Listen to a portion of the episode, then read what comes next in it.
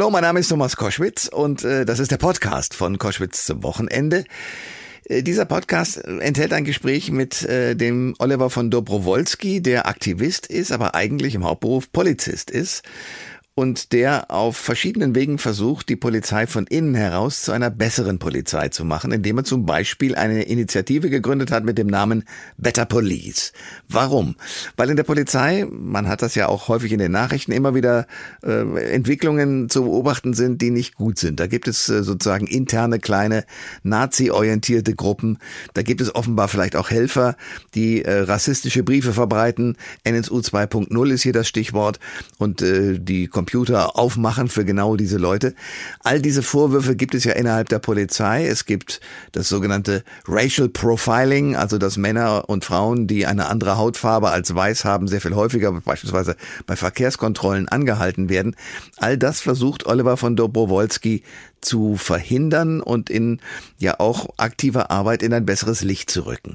Wer ist dieser Mann und was ist sein Motiv? Die Antworten gibt es in diesem Gespräch. Der Thomas Koschwitz Podcast.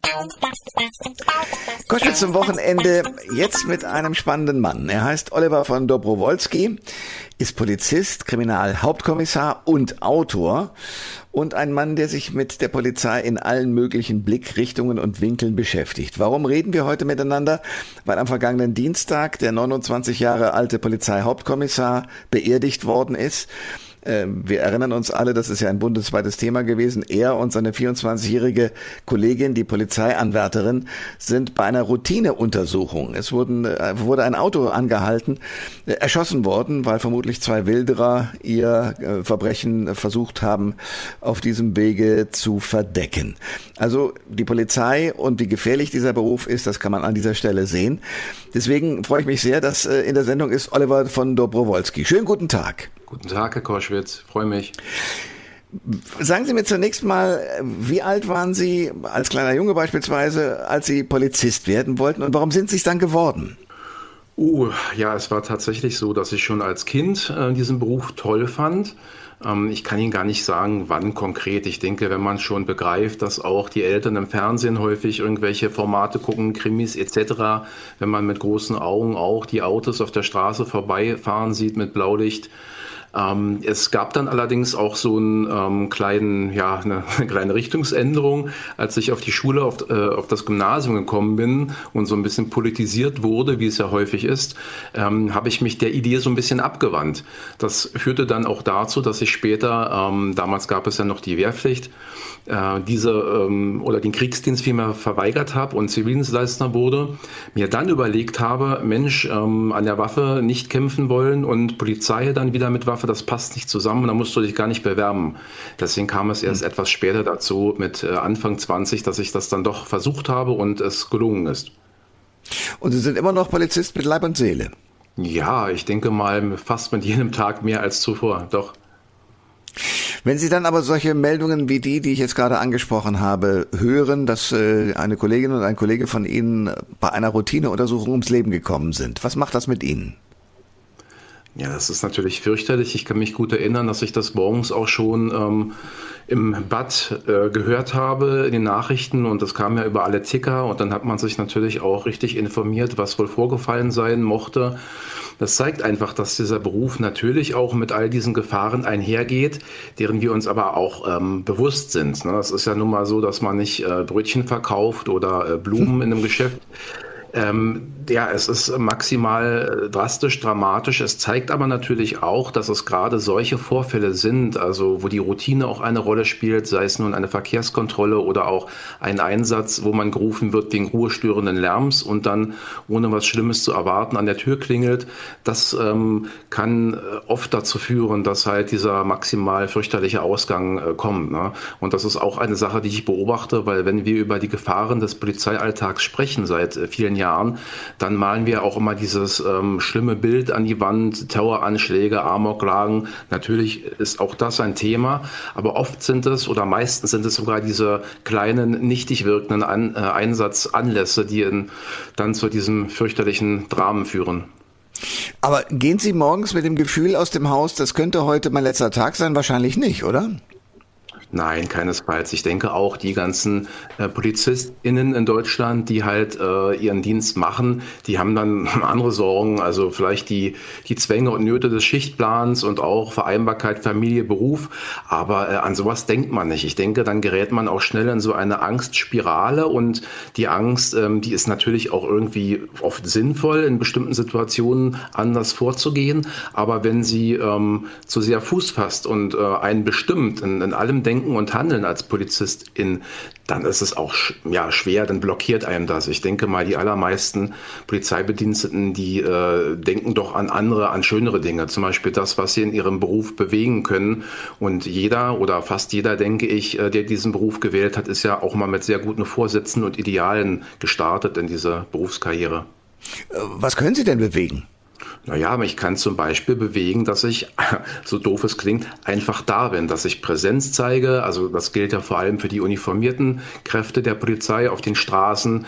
Da geht es natürlich auch um solche Dinge wie äh, Kriminalitätsfurcht. Das ist ja ein großes Thema, auch in den letzten Jahren, weil es auch bestimmte politische Kräfte in unserem Land gibt, die ähm, da äh, die, die Angst bedienen und äh, gerne sagen, es ist alles fürchterlich schlimm. Dabei müssen wir halt auch feststellen, dass wir äh, so wenig Kriminalität haben wie schon lange nicht, dass wir ein unfassbar sicheres Land sind in, in Deutschland, also eigentlich auch sehr gute Voraussetzungen haben, um gedeihlich wirken zu können als Polizei, also uns um, um die richtigen Dinge auch zu kümmern. Äh, das sind so Sachen, die sind, die sind wichtig. Also ich zum Beispiel arbeite auch in einer Einheit, da geht es halt nicht nur um diese Repression, ähm, ak ja, aktiv Dinge bekämpfen, sondern es geht halt auch um äh, Präsenz sein und den Leuten zu zeigen, Mensch, äh, die Polizei ist da und ihr könnt euch sicher fühlen. Natürlich ist es auch so eine Sache, äh, die objektive und die subjektive Kriminalität, äh, das Empfinden, das ist auch so eine Sache. Ähm, beispielsweise, wenn Sie in der U-Bahn sitzen und einen Polizisten sehen, vielleicht mich, der gerade zur Arbeit fährt, ähm, dann, dann fühlt man sich sicherer. Aber es sind natürlich auch viele ähm, KollegInnen, die nicht uniformiert sind, immer irgendwo draußen, auch in den öffentlichen Verkehrsmitteln und schauen. Und äh, deswegen ist die objektive Sicherheit sicherlich noch ein bisschen besser als die subjektiv empfundene. Und ich habe eingangs gesagt, Sie sind ein ganz besonderer Polizist, weil Sie sich äh, für eine ja, gute Polizei einsetzen. Sie haben auch ein Buch geschrieben, das heißt, ich kämpfe für eine bessere Polizei. Da geht es vor allen Dingen darum, dass Sie sagen, diese Kriminalitätsangst, dieses Racial Profiling, also dass jemand mit dunkler Hautfarbe eher rausgezogen wird bei einer Polizeikontrolle als einer mit weißer Hautfarbe, Rechtsextremismus, Polizeigewalt, das gibt es alles auch innerhalb der Polizei. Äh, wie, wie sind Sie darauf gekommen zu sagen, wir müssen da äh, die Fahne anders hochhalten, damit unsere Polizei nicht in, in, in einen falschen Ruf gerät? Ja, also ähm, ich beobachte das seit vielen, vielen Jahren und engagiere mich jetzt auch seit bald zehn Jahren ähm, in dem Sinne, so ein bisschen aktivistisch in meiner Freizeit, also außerdienstlich. Nun ist es so, ähm, wie wir alle wissen, dass seit einigen Jahren, so ja, drei, vier Jahre, auch äh, in der Zeitung oder den Online-Medien einen immer wieder diese Nachrichten überraschen und auch erschüttern, dass es halt beispielsweise rechtsextreme Chatgruppen gibt, wo es halt äh, Polizeibedienstete gibt, die sich menschenfeindlich irgendwie äußern. Es gibt natürlich zunehmend auch Videoaufnahmen, die jeder auf der Straße Straße machen kann, äh, bei Polizeieinsätzen, die halt auch äh, ja, bis hin zu Polizeigewalt vieles zeigen, was einfach nicht sein kann. Also ähm, das, was ich seit äh, langer Zeit als Insider in dieser Institution beobachte, ist jetzt eigentlich auch allen bekannt geworden. Es ist tragisch und ich finde das auch schlimm, oftmals beschämend, weil ich halt auch weiß, wir sind verdammt viele in dieser Institution Polizei in Deutschland, also eine Viertelmillion, manche sagen sogar, es sind 300.000. Und ähm, die kann man natürlich auch nicht alle über einen Kamm scheren. Das ist ja auch diese große Diskussion, die stattfindet. Sind das Ganze, ähm, die in, in den Berichten auftauchen, sind das Einzelfälle? Ich denke mal, auf keinen Fall sind das Einzelfälle. Dafür ist es viel zu massiv und es wird auch eine hohe Dunkelziffer geben. Aber ähm, ich möchte natürlich auch die KollegInnen im Blick haben, die ähm, ja, jeden Tag ganz herausragende, hervorragende Arbeit leisten, oft auch unter ganz bescheidenen äh, Bedingungen und die sich natürlich auch nicht gerade freuen, dass die Polizei so abgewatscht wird, wenn halt solche Dinge vorfallen. Aber dann wäre es natürlich auch mein Anliegen, den Leuten zuzurufen, passt mal auf, werdet lauter, zeigt einfach, dass bestimmte Dinge, wenn ähm, Kollegen Hakenkreuze verschicken oder halt auch äh, Leute verprügeln oder auch ganz offen nachvollziehbar und äh, unverblümt äh, Mechanismus ähm, leben in diesem Beruf, dass ihr euch dagegen wehrt, dass ihr sagt, nein, diese Leute wollen wir nicht äh, bei uns haben, die stehen nicht für die Polizei, wir sind lauter und wir halten ein anständiges Bild dieser ähm, Berufsgruppe hoch. Das würde ich mir wünschen, so ein bisschen den, den Aufstand der Anständigen. Aber ich denke, ähm, einerseits sind wir da auf dem richtigen Weg, aber äh, der Weg ist auch noch ein Stück lang. Ja, das kann man daran sehen, dass ja zum Beispiel auch in der vergangenen Woche der äh, NSU 2.0 Prozess losgegangen ist gegen einen Einzeltäter aus Berlin der rassistische und beleidigende Briefe verschickt hat, allerdings mit Informationen, die aus irgendeinem Polizeicomputer stammen müssen. Es gibt weitere Fälle, in denen die Polizei nicht so gut dasteht. Ich denke zum Beispiel an den Fall Uri Jalo, äh, über den Sie ja auch bei Twitter allerlei geschrieben haben. Da ist ein Mann äh, in einer, ja, in Sachsen-Anhalt im Dienstgebäude der Dessauer Polizei tot aufgefunden worden und zwar stark verbrannt. Und es gab mehrere Verfahren und Gutachten. Der aktuelle Stand ist aber, er kann sich, das ist zumindest auch äh, das Ergebnis einer, glaube ich, britischen Untersuchung, nicht selbst angezündet haben. Äh, wie kann sowas entstehen? Ja, also da beschreiben Sie einen ganz äh, fürchterlichen Fall. Ich würde sogar sagen, einer äh, der größten Skandale in der deutschen Nachkriegspolizeigeschichte, der auch natürlich sehr viele ähm, Leute schockiert. Ähm, ja, ich denke mal, das war halt auch eine Eskalation. Also da wird auch eine bestimmte latente, mindestens Stimmung bestanden haben, äh, was den Umgang mit äh, einigen Ethnien anbetrifft. Ähm, dann wird auch generalisiert. Also wenn es heißt, guck mal, das ist jetzt einer, den, den kennen wir, der hängt da immer nur in irgendwelchen Fußgängerzonen rum und, äh, und säuft oder der ist sogar äh, mutmaßlich Dealer und verkauft Drogen. Ähm, dann hat ja, dann, dann baut sich so ein Bild auf und so eine bis, äh, gewisse ähm, ähm, ja auch mitunter Hass. Es ist ja Hasskriminalität, wenn Menschen gegen, gegen äh, andere zum Beispiel wegen, ihrer, äh, wegen ihres Phänotypus vorgehen. Und das gibt es halt auch in der Polizei. Und das eigentlich Schockierende ist, äh, bei der Polizei ist es ja selten so, äh, dass man eine 1 zu 1 Situation hat. Meistens agiert Polizei im Team oder in Dienstgruppen oder halt in größeren Verbänden. Und ähm, ich bin immer erschüttert, dass es dann nicht irgendwo ein Korrektiv gibt, dass jemand sagt, hey, das können wir nicht machen, das geht gar nicht. Ähm, komm mal runter und geh mal einen Schritt zurück in die zweite Reihe und wir übernehmen ab jetzt. Äh, also auch diese viel zitierten Selbstreinigungskräfte, die es gibt, äh, damit halt Dinge nicht eskalieren, damit es unterm Strich halt doch noch bei einer ähm, Polizei bleibt, die rechtsstaatlich handelt und ähm, auch das Vertrauen zu Recht genießt in der Bevölkerung. Und wenn so etwas ausbleibt, wenn also zu viele Leute wegschauen und ähm, Dinge geschehen und gewähren lassen, dann ist das also ähm, ja absolut die Katastrophe. Das führt dann zu solchen Taten wie ähm, den Tod von Uri Jallo. Ich spreche von Taten, weil ich auch fest davon ausgehe, dass der ähm, Mensch sich auf keinen Fall selbst das zugefügt haben kann. Und äh, viele äh, Leute aus der Wissenschaft und Gutachtende äh, geben dem ja auch Nahrung, dass sie sagen, das geht so nicht. Und man muss es auch so betrachten, ähm, im weiteren ähm, Verlauf ist das natürlich auch ein großer Justizskandal gewesen, ne, der da stattgefunden hat, weil ähm, es bis heute im Prinzip keine Gerechtigkeit gibt im Fall Uri Jallo. Würden Sie sich selbst als Aktivist auch bezeichnen? Ja, richtig. Also das ist der Punkt. Ähm, ich äh, bin ja auch ähm, ja, Mitglied und auch tätig in einer politischen Partei, ähm, in einer, äh, wo nicht allzu viele PolizistInnen ähm, sich zu bekennen. Ich würde mich trotz allem nicht als Politiker bezeichnen, weil ich dafür zu wenig äh, klassische Parteiarbeit leiste. Aber mein, mein Ansinnen, also dieses außerdienstliche Engagement, das ich verfolge, ist natürlich auch politisch eingefärbt und ähm, ja, deswegen ist Aktivist im Prinzip der richtige Begriff dafür, was ich tue. Lassen Sie uns ein bisschen in die, ja, ich nenne es mal, weil ich der Amateur bin und äh, Sicherheits- oder sicherheitshalber also sicher sagen muss so rum, dass ich äh, keine Ahnung habe, was ein Polizist alles so oder eine Polizistin so durchhalten muss. Trotzdem stelle ich mir Folgendes vor. Man macht Tag für Tag ähm, die Erfahrung, dass Menschen aus allen möglichen Richtungen und auch, ich denke, in Berlin gibt's ja die Clans, die ja auch in, in Personenstärke auftauchen, die einem als Polizisten das Leben wirklich schwer machen. Und man kann doch, das ist sozusagen der, der küchenpsychologische Teil daran, eigentlich äh, seine Emotionen nicht einfach wegstecken. Also irgendwann, ich kann nachvollziehen, dass es dann irgendwann eine Gruppe gibt, die sagt, schuck mal, ich werde hier so und so die ganze Zeit behandelt und ihr, euch geht's ja nicht genauso, ihr müsst eure Knochen hinhalten. Also wir als Polizistinnen und Polizisten müssen zusammenhalten und mal gucken, dass wir das in, in, in den Griff bekommen. passiert das psychologisch und ähm, erstens, was kann man dagegen tun? Weil natürlich im Kopf klar ist, die Vernunft muss siegen und es gibt ein Rechtssystem und das, das ist wichtig in Deutschland. Aber auf der anderen Seite den emotionalen Teil, den, äh, der, der ja offenbar auch dann aufblühen kann, den kann ich eben als Normalmensch auch nachvollziehen. Ja, ich auch. Also da sprechen Sie wirklich was Gutes an, weil da liegt so ein Kernpunkt der ganzen Problematik. Es ist so, und da bin ich auch fest überzeugt, dass ähm, die allermeisten Menschen, die zur Polizei gehen, halt auch diese ähm, hehren Ziele haben und verfolgen, dass sie was Gutes tun wollen, dass sie auch ähm, ja, höchst motiviert dann den Job starten. Und viele Dinge, die dann ähm, passieren, auch gerade schon in der ersten Zeit auf der Straße, ähm, die prägen sehr und ähm, die führen dann auch zur Ausbildung von Stereotypen.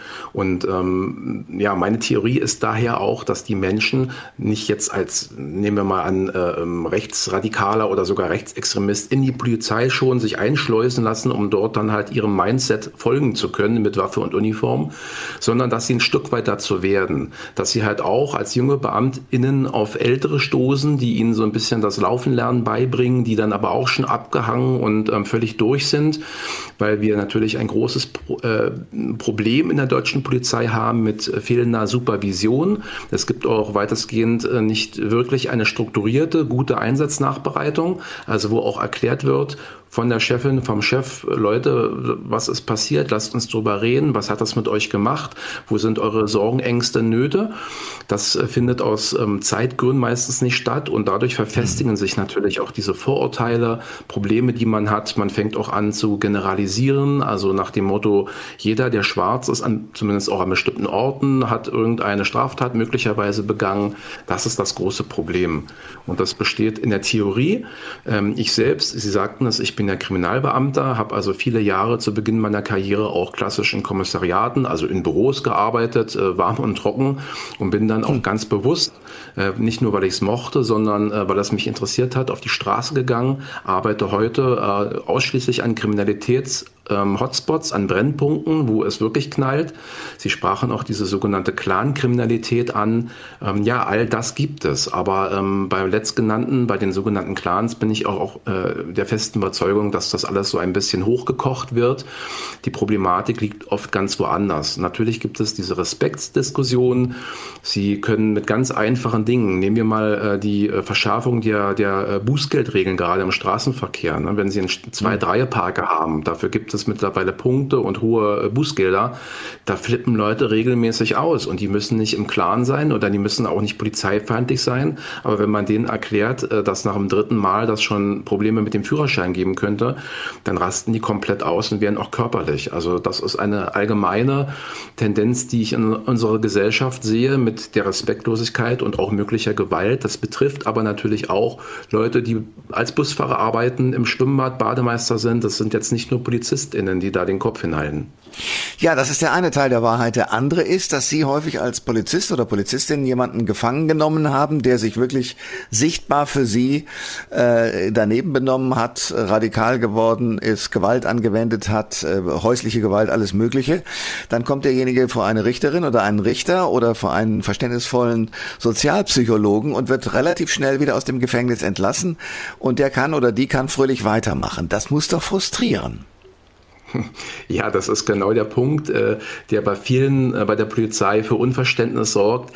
Äh, aber auch da gehe ich tatsächlich etwas anders oder differenziert daran. Also nicht nur, um jetzt ein nächstes großes Fass aufzumachen, dass ich persönlich auch die Haft an sich ähm, ja, da, da müssen wir drüber reden. Und es gibt ja halt auch ähm, forschende WissenschaftlerInnen in unserem Land, die sagen, Strafhaft ist nicht zeitgemäß. Und sie können auch mal Leute aus der Justiz fragen, oder auch von mir aus jede Polizistin, jeden Polizisten, äh, wie oft er es erlebt hat, dass Leute, die straffällig wurden, verurteilt wurden, in den Knast eingefahren sind, wie oft die sich wirklich verbessert haben, wie, wie oft die ein besserer Mensch geworden sind und danach geläutert waren. Also es ist auch kein Geheimnis, dass ähm, Strafhaft, Gefängnisstrafen Leute eigentlich nicht besser machen, weil ähm, egal wie modern wir als Staat in Deutschland funktionieren, das haben wir absolut auch noch nicht drauf, noch nicht entdeckt, wie man Leute Anständig resozialisiert. Deswegen ist es auch ein Gedanke, der sogar von ehemaligen Gefängnisdirektoren ins Spiel gebracht wurde,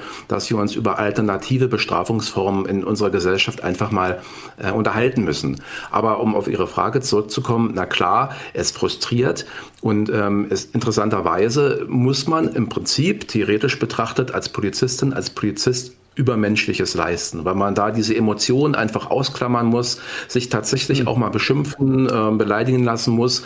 Ähm, aber wir repräsentieren ja in unserer Uniform dann den Staat und wir dürfen natürlich nicht mit gleicher Münze zurückzahlen und auch beleidigen oder überhart dann die Leute festnehmen und sie verletzen. Das geht nicht. Ich weiß, dass es vielen juckt in den Fingern, aber das ist halt dann nicht rechtsstaatlich. Das ist eine große Herausforderung, aber der müssen wir uns halt jeden Tag neu stellen. Äh, lassen Sie uns sprechen von etwas, was wir natürlich, und ich gehe jetzt mit allen Vorurteilen an Sie heran, äh, um sozusagen abzuklopfen, was ist dahinter. Äh, nehmen wir an, es gibt diese Situation, dass Polizistinnen und Polizisten in irgendeinem Revier aus Gründen immer, weil sie sich befreundet haben, weil sie dieselben Situationen erleben, weil sie dieselbe Frustration erleben, zusammentun und sozusagen einen Kern bilden. Und jetzt kommen Sie und sagen, das geht aber alles nicht. Wie geht's im, im, im Polizeialltag? Werden Sie von diesen Kollegen gemieden oder freuen die sich, dass sie so drauf sind, wie sie drauf sind? Ähm, ja, das ist tatsächlich äh, unterschiedlich. Ne? Also früher habe ich immer ganz gern solche Fragen beantwortet mit, äh, meine Fanclubs füllen ganze Fußballstadien. Äh, natürlich nicht, denn ähm, es gibt auch viele, die dann auch recht ähm, lapidar und pauschal urteilen und sagen, ach guck mal, da ist einer, der zeigt mit dem Finger auf uns und sagt, wir sind schlecht oder wir könnten in vielen Punkten besser sein. Und dann ist das auch noch einer, der es intern äußert. Ähm, das, das kommt nicht gut an. Das war früher nicht so, das ist auch heute nicht so, dass ich da sehr viel Zuspruch bekomme. Allerdings erreiche ich doch immer mehr Menschen bei der Polizei, die sich dann doch Gedanken machen, die dann vielleicht ihren ersten Ärger und ihre erste Wut runterspülen und dann überlegen, naja, ganz ehrlich, ein bisschen Recht hat er ja, ne? hier und da könnten mhm. da ein bisschen sensibler vorgehen. Und das ähm, ist der Punkt, wo ich ansetze, der mich dann auch wieder so ein bisschen mutiger macht äh, im Blick auf die Zukunft, dass wir zwar auf einem langen Weg sind, aber in der richtigen Richtung unterwegs. Und eine Sache ist halt auch ganz klar, ähm, ich will die Polizei als Institution nicht als Hort rechter Menschen oder Menschen mit rechter Gesinnung brandmarken. Es ist so, dass ähm, die allermeisten, wie ich sagte, gute Arbeit leisten, neutral und unparteiisch und dass es halt auch sehr viele gibt, die schon anständig und vor allem äh, menschenachtend unterwegs sind.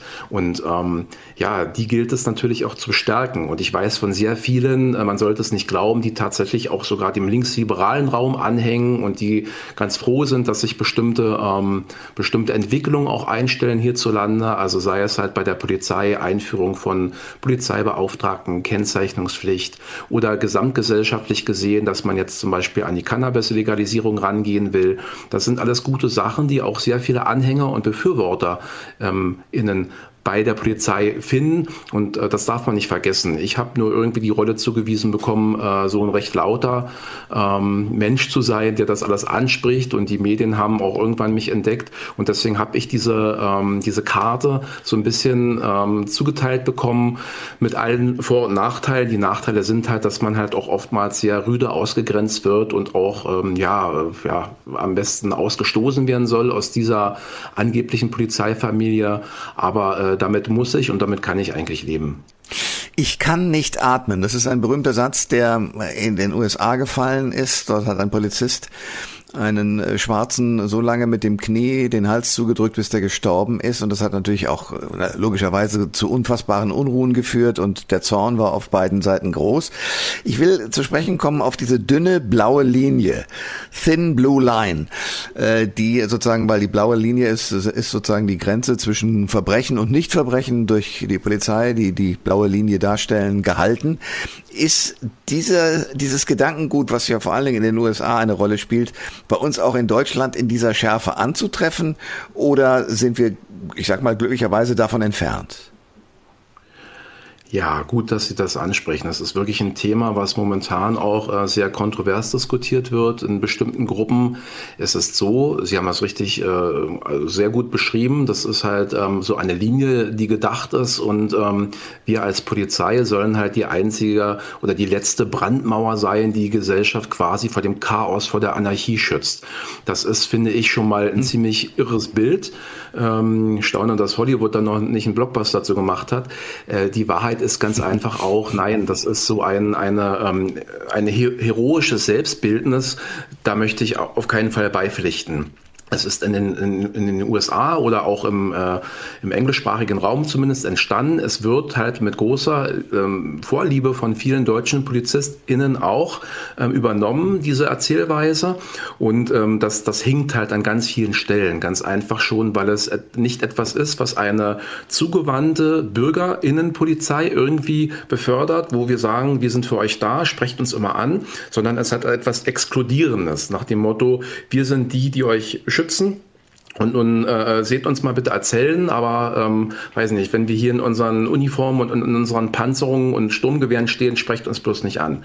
Ähm, das passt schon mal nicht zusammen. Und da muss man einfach auch weiterhin anerkennen, dass dieses ähm, Symbol, diese, diese dünne blaue Linie, Thin Blue Line, dass die halt auch seit Jahrzehnten schon genutzt wird von äh, ultrarechten Gruppen, vor allem in den USA, zunehmend aber auch in Europa, von White Supremacists. Ähm, es war zum Beispiel auch ähm, oftmals zu erkennen bei den Leuten, die das Kapitol gestürmt haben Anfang letzten Jahres. Und allein deshalb sollte ich mich einfach schon distanzieren. Und ich bin auch immer wieder traurig oder teilweise auch schockiert, wenn ich sehe äh, bei Seminaren, wenn ich an der Polizeischule bin, an den Akademien, dass ganz viele blutjunge äh, PolizeischülerInnen diese Patches, die es ja immer heute als Klett gibt zum Anhaften, dass die das schon auf ihren Einsatztaschen haben, irgendwo teilweise sogar schlimmstenfalls an der Uniform.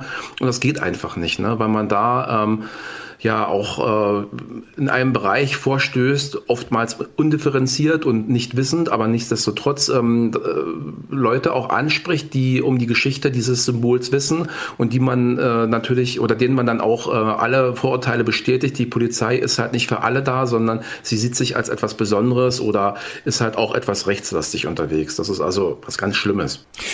Was soll die Politik tun, um die Situation von Polizistinnen und Polizisten zu verbessern in Ihrem Sinne?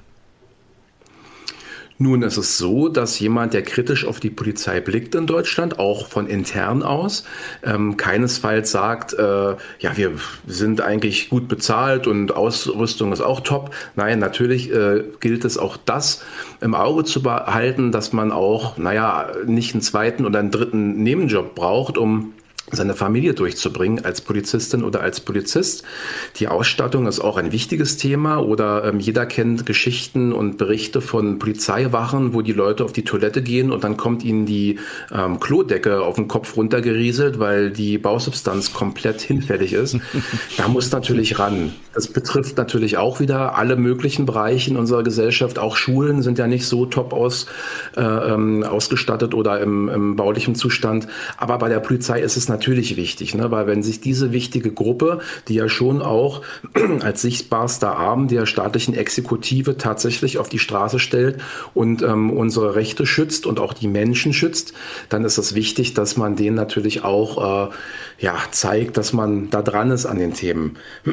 Und ähm, die Politik muss natürlich auch äh, schon grundsätzlich die, die Wichtigkeit der Polizei bejahen, muss aber auch äh, nicht verfallen in so ein ja, pauschales Abfeiern der Polizei und auch ähm, den PolizeilobbyistInnen oder den Gewerkschaften vor allem immer folgen, wenn die schreien, ah, wir haben äh, nicht genug Respekt und die Leute ähm, würdigen uns nicht und wir brauchen schärfere Polizeigesetze, Kriegs Kriegswaffen in den Autos etc. pp dem darf die Politik natürlich auch nicht folgen. Man muss differenziert drauf schauen. Man muss sich natürlich grundsätzlich zur Polizei und ihrer Wichtigkeit in unserer Gesellschaft bekennen, darf aber auch nicht pauschal immer alles ähm, abbügeln, ne? wie es passiert ist, als die ersten schlimmen Fälle von Polizeigewalt auftraten oder auch von Rechtsextremismus und ein Bund, äh, Bundesinnenminister ähm, tatsächlich äh, es als eine gute Idee erachtet hat, zu sagen, die deutschen Sicherheitsbehörden sind ein Juwel, Zitat Ende, oder aber viele Polizei PolitikerInnen, die halt sagen, ähm, das ist alles nicht richtig. Ähm, es gibt ja auch einen Politiker, der gesagt hat, es gab beim G20-Gipfel in Hamburg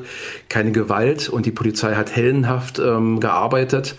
Nun ja, was soll ich sagen? Es war nicht so, das wissen wir. Und äh, derjenige, der es gesagt hat, sitzt heute im Bundeskanzleramt. Ja, so ist das. Oliver von äh, Dobrowolski war mein Gast bei Koschwitz zum Wochenende. Dann ist äh, Kriminalhauptkommissar, Autor, Aktivist, hat das Buch geschrieben. Ich kämpfe für eine bessere Polizei. Und warum er das tut, hat er uns hier erzählt. Danke sehr. Ich danke Ihnen vielmals. Alle Informationen zur Sendung gibt es online auf thomas-koschwitz.de.